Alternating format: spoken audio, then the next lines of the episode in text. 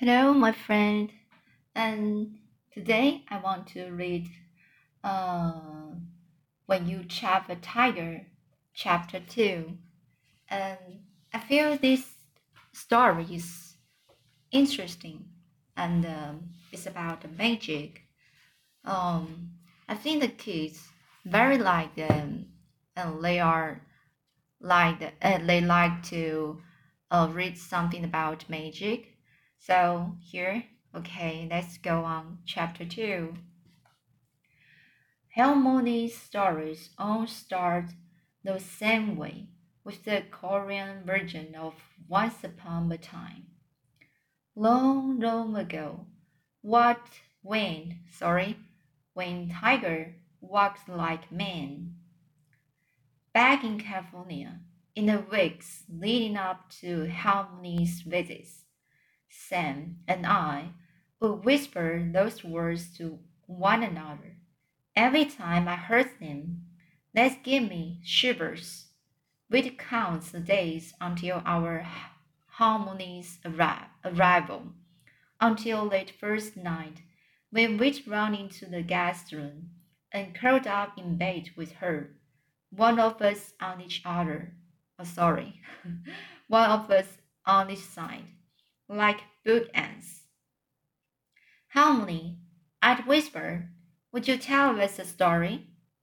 She would smile, putting us into her arms under her imagination. Which story? Our answer was always the same. Our favorite story, the one about New Anya. Sam would say, Big sister. And Aggie I will aid. Baby Sister, the tiger story. That story always felt special, like there was a secret shimmering beneath the words. Catch it for me, she tells, and Sam and I will reach our hands into the air, clenching our fists, fists like we were grabbing the stars. That's a Halmoni thing, pretending there mm-hmm. are stories hidden in the stars. She would wait a, a few minutes, a moment, letting the seconds swell, and we'd listen to our hearts beating, crying out for a story. Then she'd take a breath and tell us about the tiger. The problem is, the tiger in her stories is a scary, tricky predator, but the tiger in the Lord didn't seem that way. I don't think it wanted to eat me, though I do think it wanted something. I don't get a chance to figure out what because there are no more tiger sightings as we crawl through Sunbeam. Finally, we reach Halmoni's house. It's a small cottage at the edge of town, at the top of a hill across the street from the library and surrounded by woods. Mom turns onto the long driveway and we crunching crunch up the gravel until we reach the top.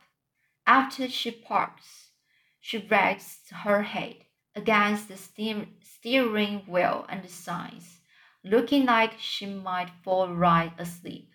Then she takes a breath and sits up.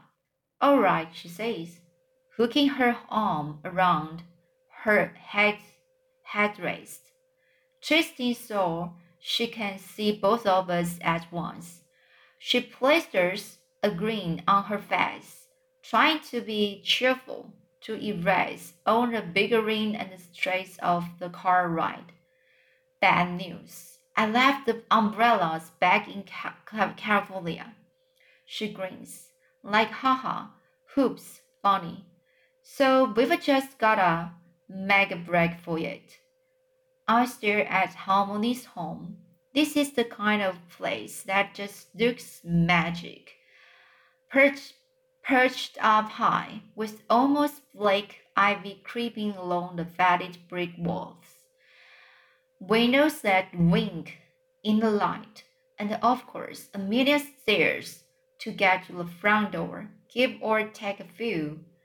It's nothing like our um, vanilla white apartment in California in a brand new building with an uh, with an elevator. You want us to run up on those stairs in the rain? Sam asks, with so much horror that you'd think Ma asked her to bathe in a pit of snail slime. Ma forces another smile. What's a little rain, right, Lily?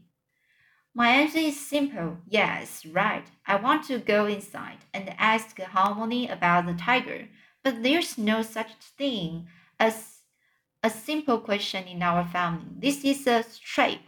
She's asking me to pick sides. I shrug. Ma doesn't let me off the hook so easy. Right, Lily? Her smile falters, like she might fall to pieces. There are bags under her eyes and a deep crease, crease between her brows. This is not the way mom usually looks. She's usually so polished, everything in the right place, everything in our order. Right, I say. Sam flinches as if I kicked her.